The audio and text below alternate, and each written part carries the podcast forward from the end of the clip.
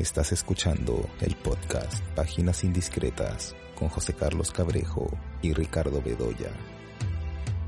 Hola, estamos nuevamente aquí en el podcast Páginas Indiscretas. Yo soy José Carlos Cabrejo, como siempre estoy acompañado por Ricardo Bedoya y vamos a conversar de lo que hemos estado viendo en los últimos días, eh, semanas. De hecho que por lo que hemos conversado antes de grabar el podcast, hemos visto la película Duna, esta nueva versión de, Duna que se estrenó en salas. También hemos visto Halloween Kills y hemos visto algunas otras cosas más que por ahí ya las iremos comentando. Y bueno, empezaremos por eh, la película Duna, que es esta adaptación de esta famosa obra de Frank Herbert, que además es una obra que por supuesto tiene una relación muy especial con el cine. Primero por este proyecto de adaptar esta obra, que fue el proyecto de Alejandro Jodorowsky, que era este proyecto alucinante, que iba a ser una versión de varias horas, que iba a contar con un reparto pues, realmente increíble, con Salvador Dalí, Orson Welles, Gloria Swanson, con música de Pink Floyd ese tipo de cosas, pues que bueno, finalmente como se documenta en este documental muy interesante que se llama Jodorowsky's Dune, este documental de Frank Pavish, ¿no? Y se documenta todo lo que pasó con este proyecto que no se pudo concretar, pero que sin embargo a través de los diseños que se hicieron para la película, eso ha tenido una influencia en muchas películas. Bueno, de esta la versión de eh, David Lynch, ¿no? La famosa versión de David Lynch, que por cierto, pues eh, no se no se ha considerado esta película como algo que destaque entre lo mejor de David Lynch, ¿no? Cuando se habla de lo mejor de David Lynch, se habla de otras películas, se habla de pronto de Mulholland Drive, de otras cosas que ha hecho este realizador norteamericano. Y bueno, en este caso de Yves Villeneuve se ha aproximado a esta obra de Frank Herbert. Y bueno, de lo que he visto en la película hay unas cosas que me han gustado más que otras. Una primera cosa que yo diría sobre esta nueva versión de Duna. Y es por un lado es este trabajo en el cual yo siento que hay como una óptica, vamos a decir, em, espiritual en, la visión de cómo se aborda aquí el asunto de la ciencia ficción. Espirituales del sentido de que de hecho, digamos, hay toda una serie de referencias a, cuestiones que hemos visto en distintas religiones, ¿no? Estos personajes en la posición del loto, hay también estos encuadres que son a veces encuadres un poco dilatados, los que de pronto vemos al protagonista contemplando el cielo, hay estos encuadres también un poco largos que, que vemos estas naves, pero además Creo que esto se conecta con esta mirada que yo llamo espiritual. Claro, ¿no? Hay, esta contemplación de estas naves, pero además son naves livianas. Son estas naves también que tienen como formas así, parecen como formas de libélulas o de mariposas. Y eso se conecta con una secuencia muy especial en la película. No sé si te acuerdas esta secuencia, Ricardo, que es esta secuencia en la que eh, se encuentra el protagonista, que además es este actor Timoteo, ¿cómo se apellida? Somalet. Entonces él se encuentra con el personaje Jason Momoa, ¿no? Jason Momoa le hace una broma, ¿no? Y le dice, no le dice, ah, estás este, desarrollando músculos, le dice, ¿no? Ah, no, en realidad no estás desarrollando ningún músculo, ¿no? Porque es un actor sumamente delgado, ¿no? Pero creo que esta delgadez tiene que ver también con esta, este lado como liviano que se ve en las naves y en estos encuadres que tienen como un carácter casi contemplativo por momentos. Entonces creo que esta, esta cuestión como espiritual también, bueno, hay, esta imagen de este actor eh, Isaac, ¿no? Que es, bueno, no voy a decir qué pasa en esta secuencia, que es una secuencia en la cual está como echado, ¿no? Que me, hizo recordar algunas viejas pinturas que retratan a Cristo. Entonces hay estas referencias religiosas eh, a través de elementos sacados de la pintura, de ciertas iconografías religiosas, y también este asunto de estos, encuadres que contemplan estas naves o la arena que pasa, ¿no? Es que, da esa sensación la película, ¿no? Como que parece que realmente tú también estás envuelto por la arena, la arena de estas dunas. Entonces, claro, no, no hay pues, al menos en buena parte de la película, vamos a decir, toda esta típica dimensión espectacular que podemos ver en la ciencia ficción que se hace en Estados Unidos. Pero sí hay otras secuencias de la película que juegan mucho más esta dimensión espectacular que son curiosamente las secuencias que menos me han atraído de la película. Sobre todo la parte final de la película me pareció un poco, mi impresión me parece un poco rutinaria en su tratamiento de la acción. Pero más este inicio o este acercamiento singular, atípico a la ciencia ficción, a partir de estas lecturas más religiosas o espirituales que podemos tener de la obra en Frank Herbert y cómo eso Villeneuve lo ha puesto en escena, eso me pareció lo más interesante, esas son mis primeras impresiones. Pero bueno, no sé, Ricardo, cuáles son tus impresiones de esta película Duna. Sí, pues claro, toda esa idea de la trascendencia, que ya está también en otras películas de Villeneuve, ¿no? Está en La Llegada, eso estaba muy presente, pero claro, porque yo creo que Villeneuve es uno, de esos realizadores que eh, se acercan a los géneros, pero a través de mediaciones, ¿no? Lo filtran, lo filtran a través de sus propias preocupaciones, claro, pero también una actitud, ¿no? Una actitud que es aquella que no quiere de alguna manera comprometerse con todas las convenciones y con los ritmos y con las formas de representación de un género. Y entonces, claro, es el que busca hacer la película distinta sobre los sicarios del narcotráfico, sobre, ¿no es cierto?, la llegada de los extraterrestres, o sobre esta historia saga, ¿no es cierto?, de Frank Herbert que le había hecho Lynch. Ahora, lo que pasa es que, claro, es inevitable a veces pensar en la película de Lynch, ¿no? Cuando uno, al ver a la película de Villeneuve, y claro, lo que uno sentía en Lynch es que es, eh, como ocurre también en tantas películas de Lynch, es que es una película muy extravagante, incluso en los efectos que tiene, incluso en los problemas que tuvo con el productor de Laurentis, y todo es una película mutilada, es una película maltrecha, digamos. Y eso eh, le da a la película de, Lynch un aire especial, ¿no? Porque la película es una película deforme, es una película grotesca,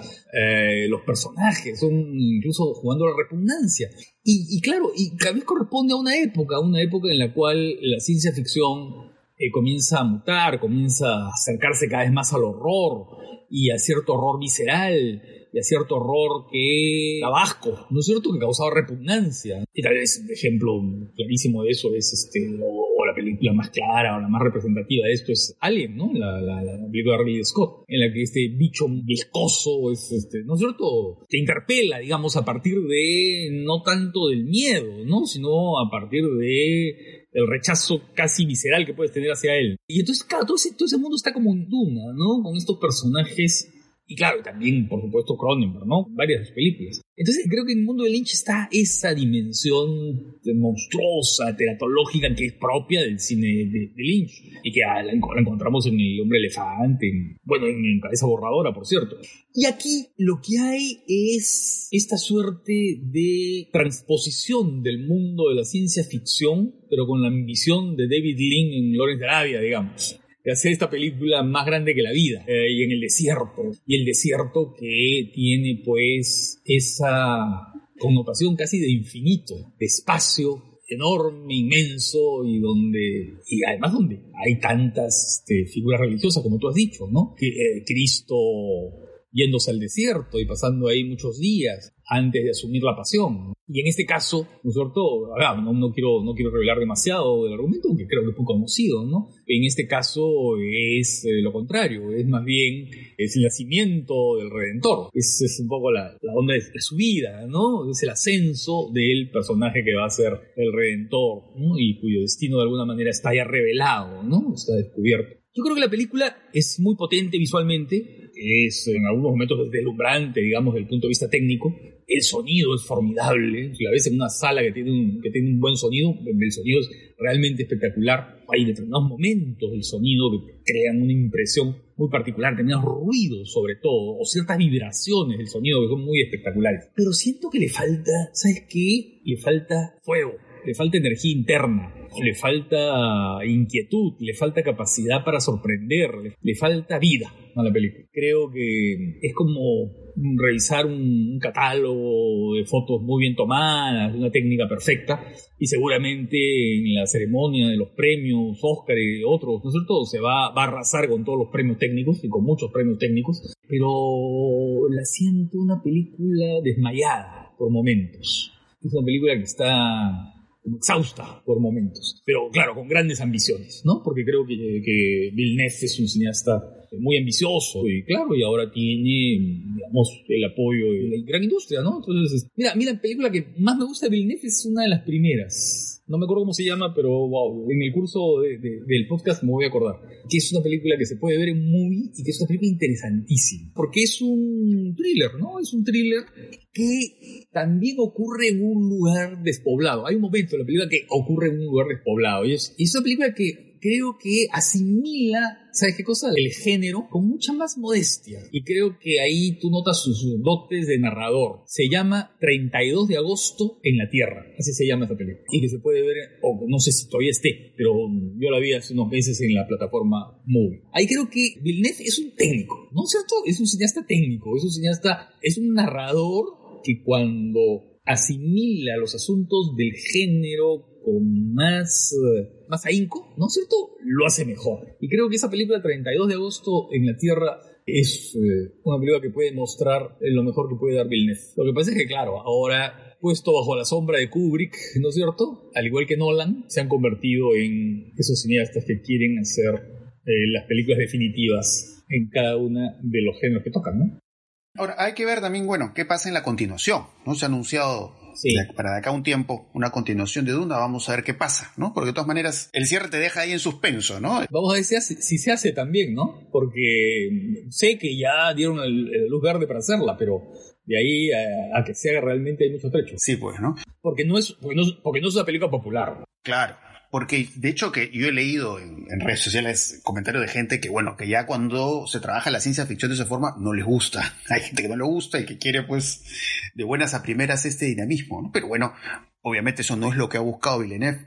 Y esto que comentabas del sonido es muy interesante, ¿no? Porque también en los sonidos de pronto hay estos como coros que parecen coros como de, templo. Claro, claro. Entonces hay toda esa dimensión que, ahí creo que está lo más interesante, aunque por lo visto para mucha gente ahí no está lo más interesante.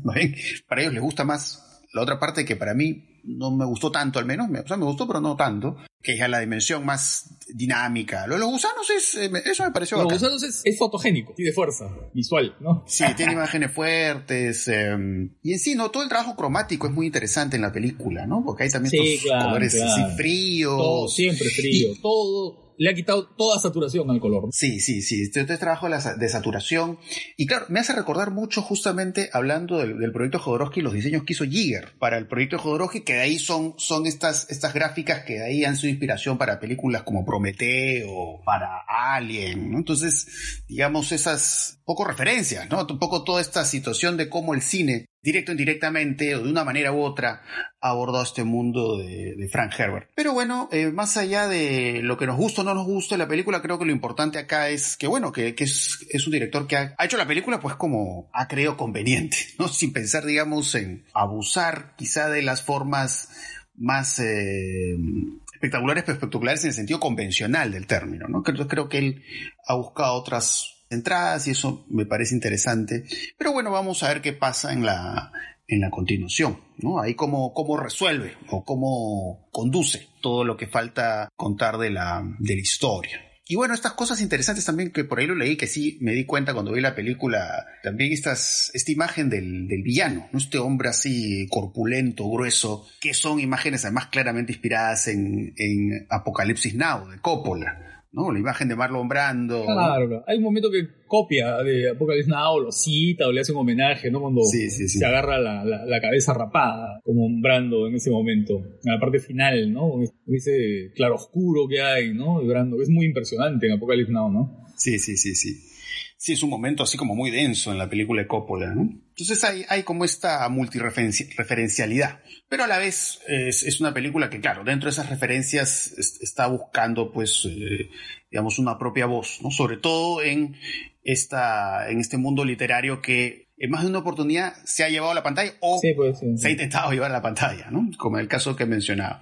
Pero bueno, vamos a ver qué pasa. A ver, esperemos en la continuación de esta película. No he revisado qué tal está yendo en taquilla y todo eso. esperemos que bien, porque bueno, justamente lo que queremos es eso, es poder ver la continuación. Y bueno, ¿qué otras cosas? Bueno, los dos hemos visto Halloween Kills, esta película de Gordon Green, que él dirigió también la, la película anterior que es una película, mm, es un caso extraño, el, el, toda la, saga Halloween es un caso muy curioso, ¿no? Porque son como interconexiones muy variadas con respecto a la película original, ¿no? La película anterior se planteaba como una secuela directa de la primera película, o sea, sin tomar en cuenta las siguientes secuelas. Y esa película tenía una que otra secuencia que me gustó, pero en general para mí fue una película decepcionante. Y esta película Halloween Kills me pareció más decepcionante todavía.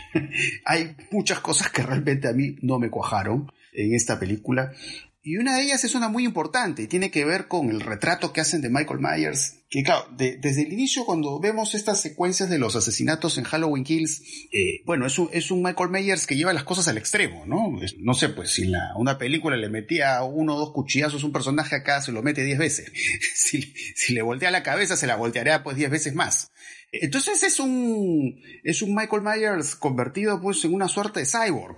Es un robot asesino. Y creo que en esa ruta, esta visión tan mecánica de Michael Myers yo creo que se aleja de, Michael Myers que, que, vimos en la película del 78 de John Carpenter, que creo que es una película interesante más que todo en lo atmosférico y no tanto en lo, en lo visceral o en lo violento en sí mismo. A mí siempre me ha gustado de esta película de Carpenter, que además creo que la vez que he disfrutado más la película de Carpenter del 78 fue cuando una vez la proyectaron en el VK del Arcomar. Me acuerdo en algún Halloween de hace varios años eh, pasaron clásicos del terror. No las pasaron en DCP, me da la impresión que las pasaron a partir de discos de Blu-ray. Pero igual se veía muy bien, se veía se escuchaba muy bien. Y, y algo que creo que ahí disfruté mucho más esta película de John Carpenter, todo este trabajo de la mirada del personaje cómo el personaje mira y a la vez escuchamos su respiración, una respiración honda. Entonces, todo este trabajo de la observación creo que tenía que ver con este lado inquietante de la película, pero acá ya no es ese Michael Myers, es un... es eso, ¿no? Es un, es un ser mecánico y que usa una violencia extrema que para mí, la verdad, no me satisfacen. incluso, bueno, aparecen personajes que han aparecido en otras películas de la saga de Halloween, pero que están totalmente desaprovechados, o sea, hacen todo este acto de fanservice, pero para finalmente dejar ahí los personajes absolutamente descuidados. Y todo este retrato de la turba, ¿no? La turba esta que va a matar a Michael Myers. Que va a tomar el Capitolio. Sí, claro. y que Claro, usan esta frase, ¿no? Evil dies tonight, ¿no? La maldad muere esta noche, ¿no? Porque, bueno, al final Michael Myers es eso, ¿no? Es la encarnación de una maldad pura, una maldad en, estado puro. Y nada, ¿no? Todo, también eso es muy mecánico, ¿no? Los personajes estos ahí avanzando como, como en la película de James Whale, Frankenstein, ¿no? Con sus antorchas, pero con usan antorchas, acosan escopetas, ese tipo de cosas. Eh, y además, claro, en esta ruta que muere, muere gente inocente también y todo eso. No es lo que mencionaba justamente, ¿no? Cómo podemos leer la película a la luz de estos hechos recientes. Es la ilusión a la era Trump, ¿no? Así es. La verdad que no, no, no, es una película para mí que no tiene gracia, no tiene fuerza. Y bueno, de lo que he visto de la saga Halloween, por a mí nada supera la película original. Por ahí una que otra película interesante, pero no hay más, ¿no? Y bueno, pues John Carpenter, John Carpenter. Eh, y justo conversaba con un amigo y le decía que en realidad bueno, de hecho que es una saga pues eh, exitosa, más allá que hayan películas que no nos gusten, pero no sé, creo que deberían delegarle de repente a otro director el mundo Halloween, no sé, se me ocurre un director como Joe Begos, que es un director que trabaja con el terror y que es muy afín al, al estilo de Carpenter, no sé, quizás un director como ese sería interesante ver qué hace con un personaje mítico dentro del género como Michael Myers. Pero no sé, ¿a ti qué te pareció en general la película? Sí, lo mismo que a ti, lo mismo que a ti. Tú dices que es un robot asesino, pero yo diría que es un robot de cuerda, ¿no? Esos, esos robots de los juguetes de cuerda de hace muchos años que yo tenía en mi infancia. ¿Te das cuerda? Que iban marchando así con un movimiento medio desarticulado hasta que se terminaba la cuerda y se caían. Y eso es lo que te da la idea de la película, ¿no? Este personaje que lo que hace es pues simplemente repetir la misma acción 50.000 veces. Y además esta película confusa, ¿no? Narrada con digamos, pasando de un lado a otro sin ton ni son, ¿no? De las secuencias colectivas, digamos, a los momentos de suspenso alargados y extendidos que quieren rememorar un poco a, Carpenter, pero que, pero que están hechos pues sin, la, sin el lado, ese lado que tú dices, ese lado que lo que hace es eh, de alguna manera hacer que compartas la mirada criminal, ¿no es cierto? Y el aliento criminal, pero también la paranoia de esta comunidad que en plena celebración está recibiendo este castigo, esta visita, ¿no? Entonces, claro, aquí todo está, eh, sí, es eso, pero está gritado. Está dicho en voz alta, ¿no? Y está dicho una y otra vez, una y otra vez, ¿no? Y entonces esa frase que repiten, ¿no? Esa frase de linchamiento, o esa incitación al linchamiento que repiten, eh, se hace, pues, este, no sé, pues ya se vuelve una cosa absolutamente mecánica, ¿no? Una especie de, de muletilla del guion, ¿no? Todo es mecánico. Todo es mecánico, desde el movimiento de Michael Myers hasta la turba. Cómo actúa la turba, todo es mecánico, repetitivo y... Así es. Entonces, este, bueno, la verdad, me pareció una película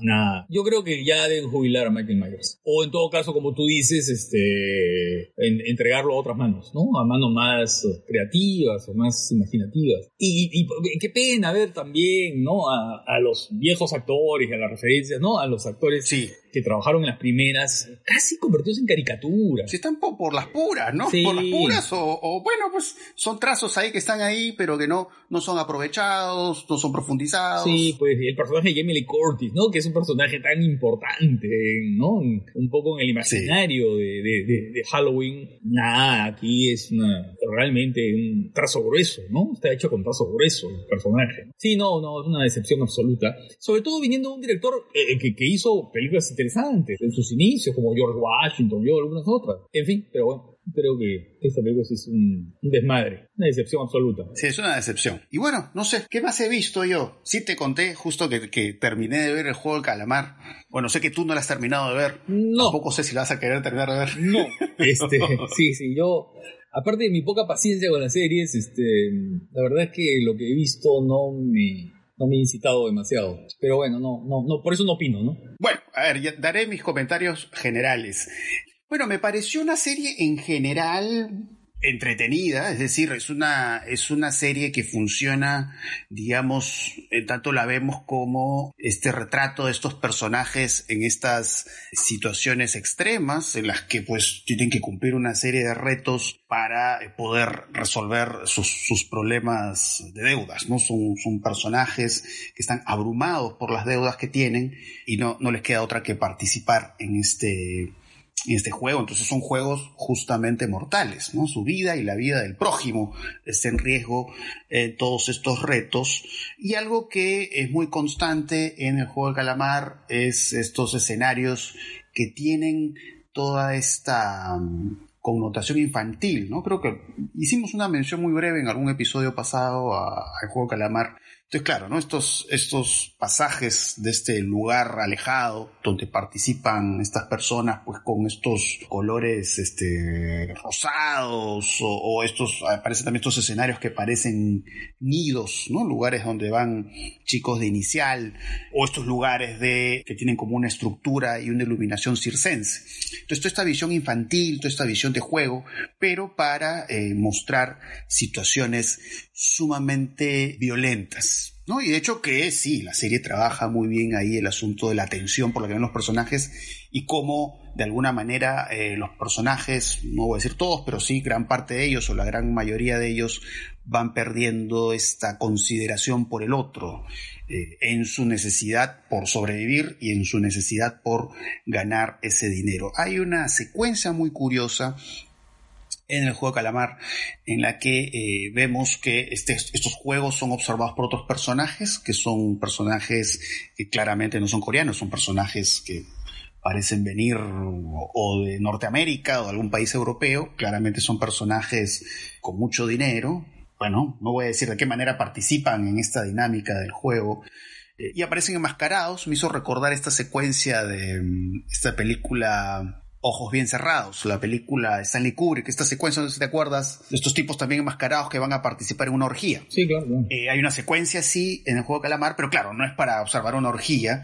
sino para ver a esta gente muriendo de esta forma tan terrible, tan pavorosa. Entonces, claro, un poco esta idea del, del otro, del extranjero que llega ahí a ver a estas personas cómo sufren en Corea del Sur, esta gente humilde, o que está pasando por terribles problemas económicos. Pero claro, como hay una de alguna manera esa mirada de la violencia, y del sufrimiento de estos personajes, como que justamente, y pensando en la película de Kubrick, hay esta, mm, a esta mirada sexual justamente de, esta situación terrible, ¿no? Vemos un personaje que está observando y de pronto un tipo que es como el mozo, que además son personajes enmascarados. Y claro, eh, se establece un juego sexual, pero es un juego sexual pues invasivo, que digamos ve al mozo como si fuera pues casi un animal. Y hay un poco de eso también, ¿no? Un poco esta idea de ver al, ser humano en sus problemas convertido en, un animal. Entonces si hay tensión, son capítulos que te crean expectativas de un capítulo hacia el otro. Que menos me gustó de la serie fue el final. Digamos, eso que está casi entredicho o sugerido a lo largo de la serie se hace sumamente explícito en el episodio final. Es un episodio final que de alguna manera o de una forma u otra está pensando en eh, Ciudadano Kane, Orson Welles, so, sobre todo en, en, esta idea de cómo eh, el personaje de Orson Welles en esta película ve el asunto de la infancia nuestra infancia como esta etapa feliz, esta etapa en la que incluso teniendo poco o nada, uno se sentía mucho mejor. Pero que acá siento que no, no, obviamente, bueno, estamos hablando del Ciudadano Kane, que es un título mayor, pero nada, no, no, no, siento que esta dimensión de esta visión de la infancia, que además tiene que ver mucho con la dirección del, del arte en esta serie, se trabaje muy bien, ¿no? Todo se hace muy explícito, es un final con mucha carga de moralina y bueno, ya eso no, la verdad que no, no me gustó. Más me gustó ver la serie en este sentido de la dinámica, de los personajes en situaciones extremas, y en este uso curioso de los vestuarios y de los escenarios. Eso me pareció lo más interesante, ¿no? Pero no, no me gustó la resolución de la serie. Entonces, en cuanto a series, eso, eso es lo que he visto.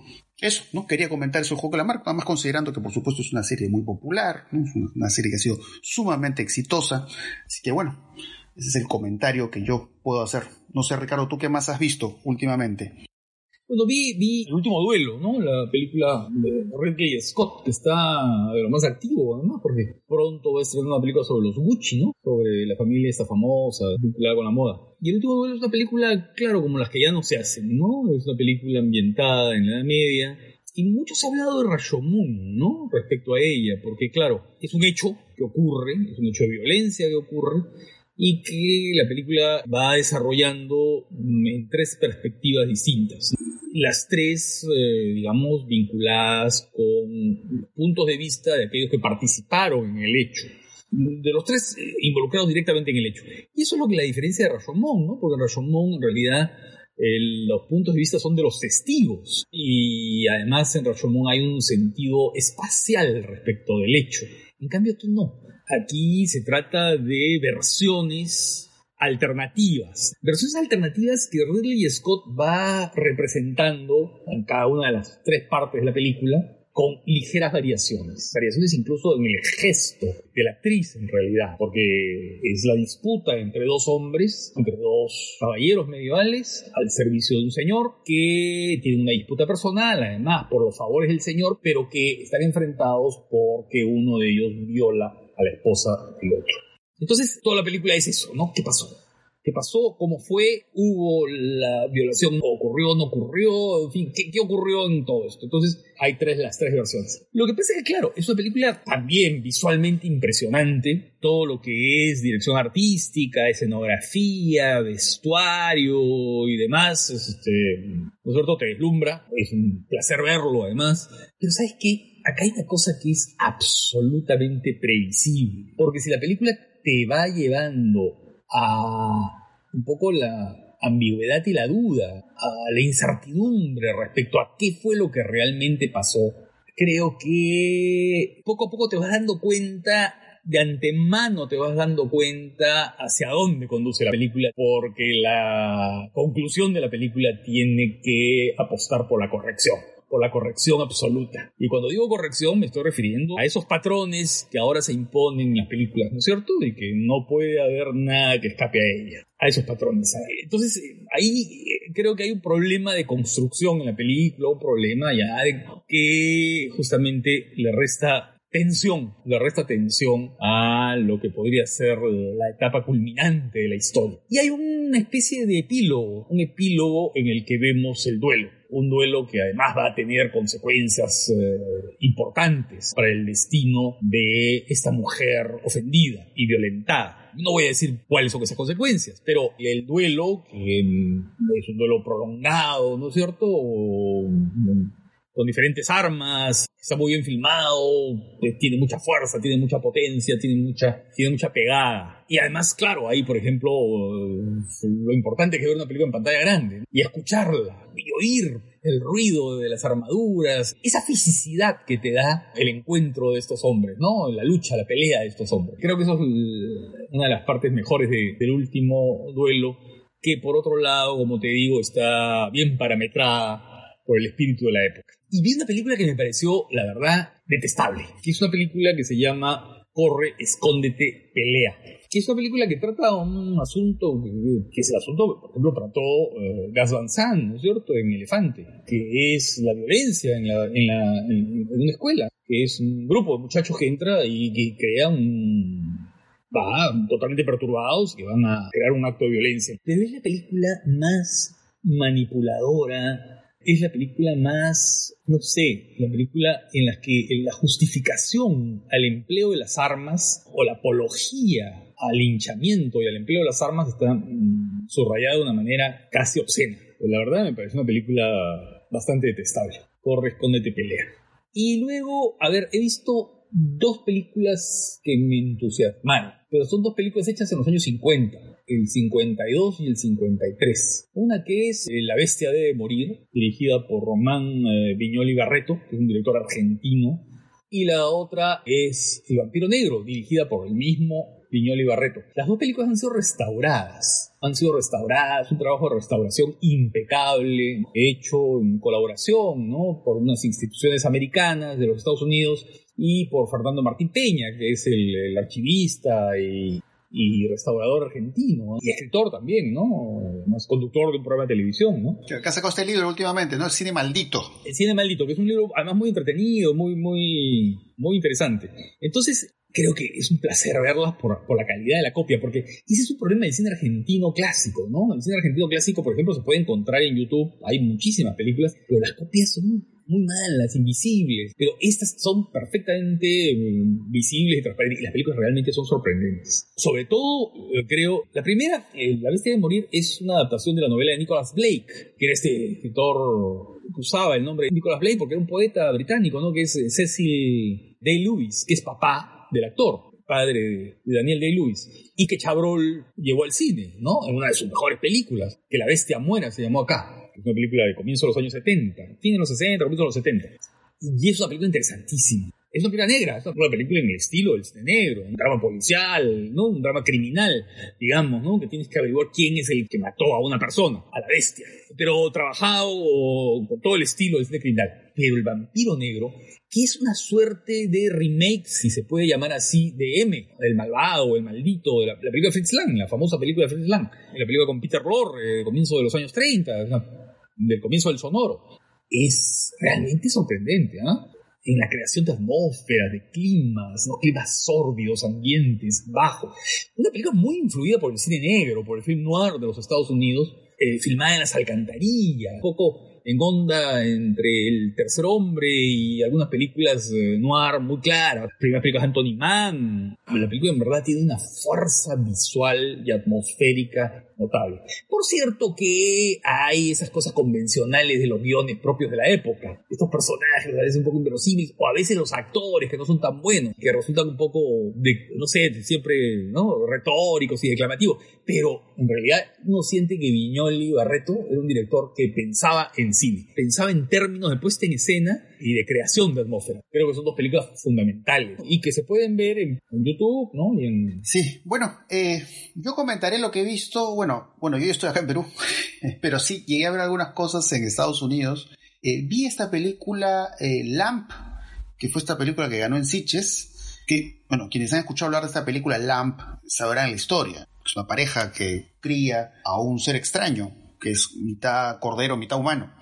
Bebé que tiene esta mixtura Y, bueno, es una película que, poco a la luz de las impresiones que tuve de, lo que pude ver en la sala de cine, bueno, éramos, éramos muy pocas personas en la sala de cine que estuve ahí en Estados Unidos, pero sí escuchaba los ruidos de las reacciones, ¿no? Porque les parecía una película, pues, estas personas que habían ido a la sala como descabellada. Y de hecho que sí, es una película desconcertante porque este, cómo trabaja este asunto de, lo verosímil o, cómo crea su propia verosimilitud. Pero de buenas a primeras, cómo se naturaliza esta situación en la que nace este ser y cómo, eh, lo crían, no sé, aparece el hermano de, de, uno de los miembros de la pareja, ¿no? Y como que con cierta naturalidad acepta lo que ellos han hecho, eh, digamos, sí, como que te desencaja, la película te desencaja, pero, digamos, hay algo que la película te va anunciando desde el inicio y que me parece que la película lo redondea muy bien. Por un lado, todo el tratamiento fotográfico de los escenarios,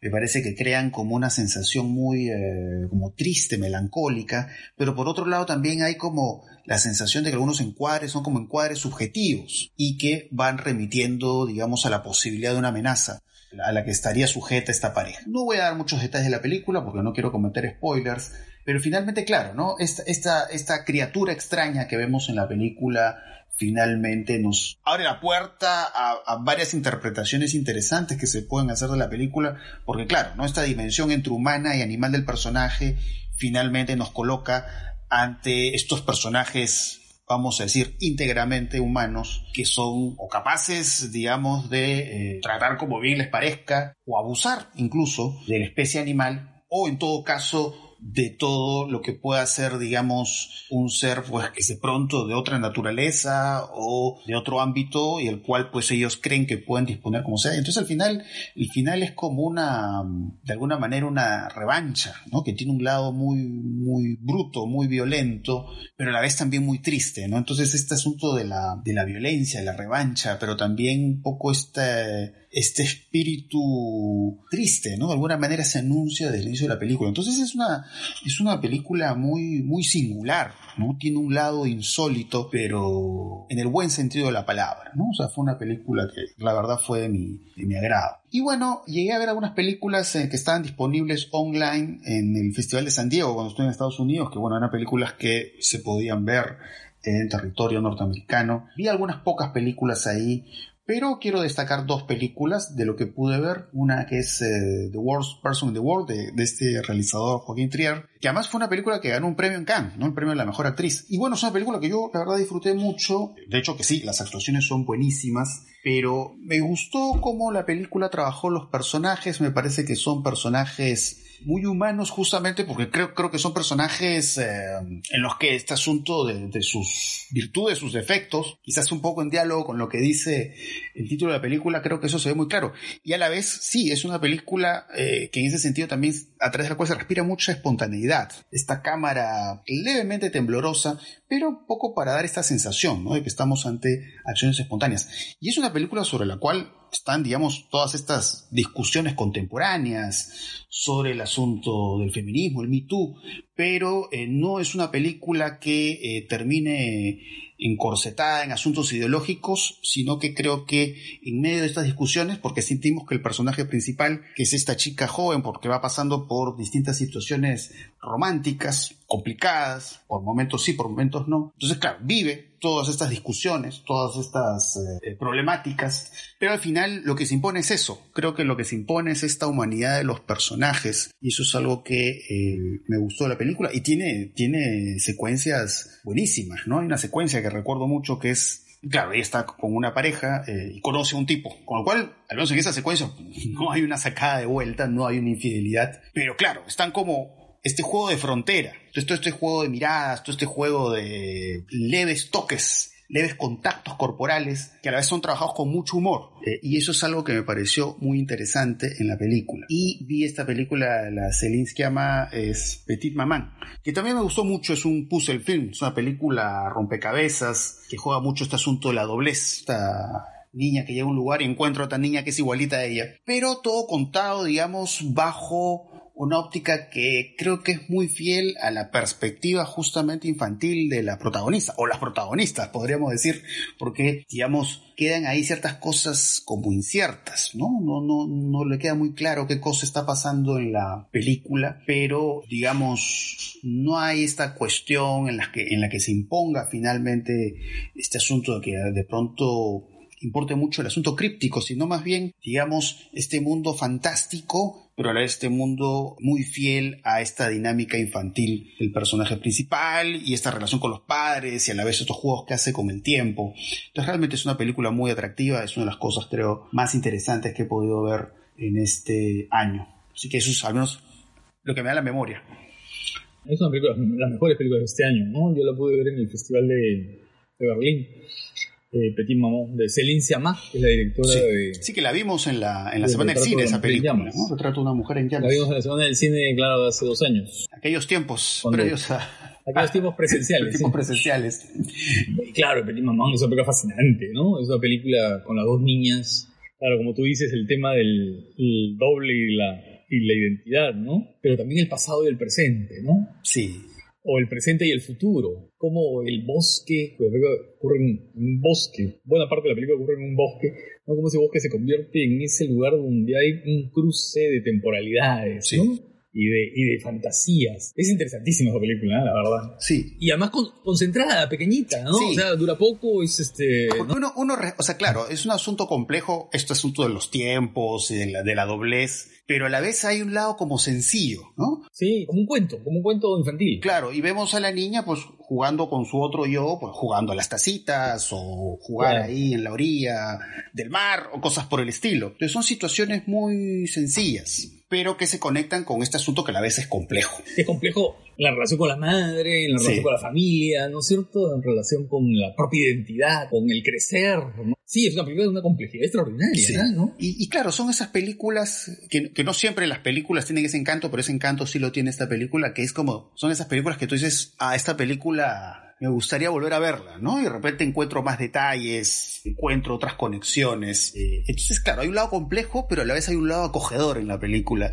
Y eso es algo que me pareció realmente fantástico en, esta película. Así que nada, o sea, cuando tengan la posibilidad de ver esa película, pues véanla. Sí, es una película altamente recomendable. Así que bueno, eso, eso es eh, lo que he estado viendo en los, los últimos tiempos. Así que nada, bueno, seguiremos viendo cosas de cartelera, cosas que estén en plataformas de streaming para poder comentarlas eh, aquí en el podcast. Así que ya, nos estaremos pues escuchando en, en otra oportunidad para seguir hablando de películas o series que podamos encontrar por ahí y que sean de interés.